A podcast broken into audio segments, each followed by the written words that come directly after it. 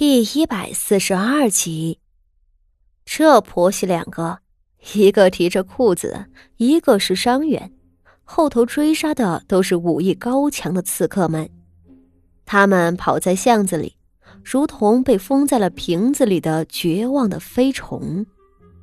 好在，苗氏这人出身粗俗啊，别人要面子豁不出去的事儿，他能豁出去。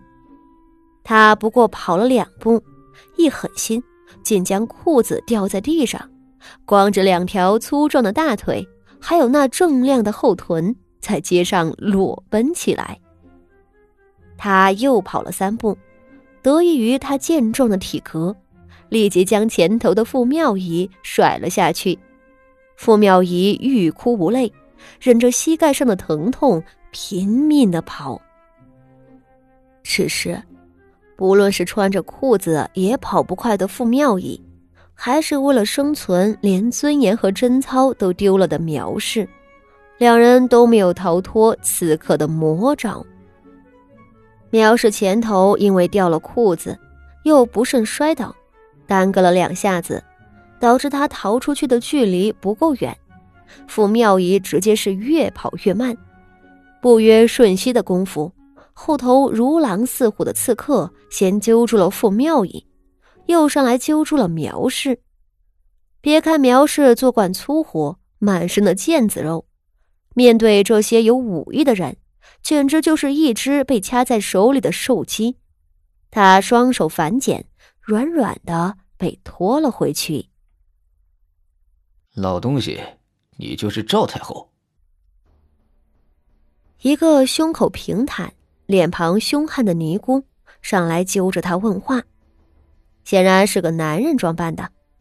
苗氏说不出话来，而身边另一个刺客道：“她不是赵太后，赵太后哪有那么壮的？刚才那个小丫头呢？”男刺客冷笑道：“我让老六追过去了，他说是太后，怕是还知道一些别的。”说着，阴恻恻的目光定在苗氏和傅妙仪的身上。你们两个还知道些什么？临死之前都给我说出来。徐皇后在哪儿？赵太后在哪儿？说。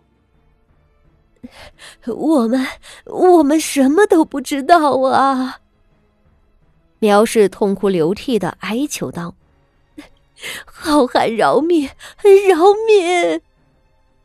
刺客们一手拎起苗氏，阴毒道：“不知道啊，哼，那就宰了吧。”相比起那束手就擒的苗氏婆媳俩，最先跑出去的傅锦仪也没有好过多少。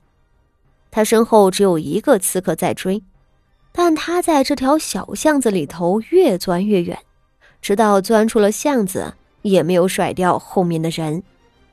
这期间，他仗着个子小，钻进了宝华殿后头的几座大殿里头，想暂且躲避。但是等他费着心力从后门绕出去的时候，跑了一会儿，竟又被那刺客循着方向发现了。直到他一路往南，钻进了茂密的杨树林子，那刺客倒追得更近了。他咬了咬牙。眼瞧着前头不远处的开阔林地上，有一个侍卫护着两个女子，便也急忙忙的往那个侍卫身边逃去。谁料脚下慌不择路，不慎被一枯木绊倒，他扑通一声摔了出去。而更令他绝望的是，身后的刺客踏着一棵歪脖老树，飞身跃起，扑了过来。傅锦仪眼睁睁的看着那刺客率先攻击走在前头的侍卫，不过一刀刀光闪过，侍卫的头颅飞起，身边两个女眷吓得高声惨叫。又是一道刀光，其中一个女子被顺手斩杀。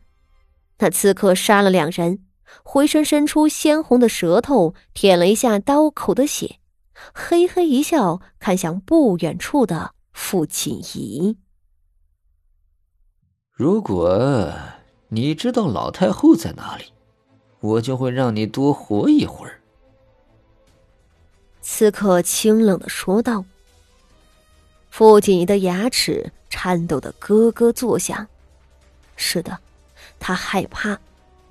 他虽然经历过死亡，但他实在是不想再次经历了。他浑身瘫软，似没了骨头一般，尖叫一声就疯狂的往后退去。他不想死在这场莫名其妙的刺杀里，他不想被稀里糊涂的牵扯进皇室的斗争中，再作为炮灰赔了命。他还有那么多的事儿没做完，希儿又该怎么办？他不能死，他要活着回去。他手脚并用的爬起来，拼尽最后一丝力气朝后奔逃。然而，身后很快传来凛冽的风声。他几乎能感受到那道刀光的寒气，但他什么都做不了，他要死了。只是下一瞬，预料之中的刀子捅进皮肉的扑哧声和如影随形的疼痛，并没有发生。再回首，他发现那个长着妖魔一般的红色舌头的刺客瞪大了眼睛，一动不动的僵硬着，随后。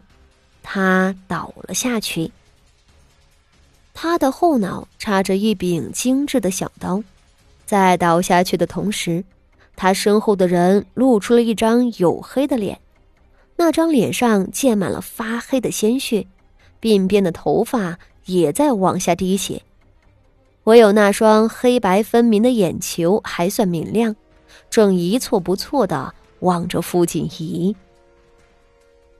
傅锦仪急促的呼吸着，他感觉到了起死回生的惊诧，感觉到了天翻地覆的震颤。他讷讷的抬起头，看着对面的男人道：“你，你是？哟，这么快就不记得我了？”男人抹了一把脸上的血，扯起唇角道：“还真是让人伤心啊。”他脸上的血干净了一点傅锦仪再打眼一瞧，这才恍然道：“你是徐策？哦不，徐大将军啊！”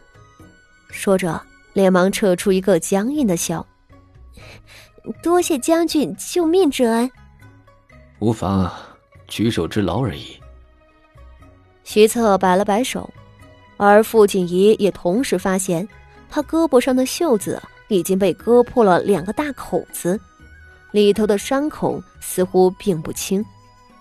徐策缓慢的凑近了他，浓烈的血腥味顿时扑鼻而来。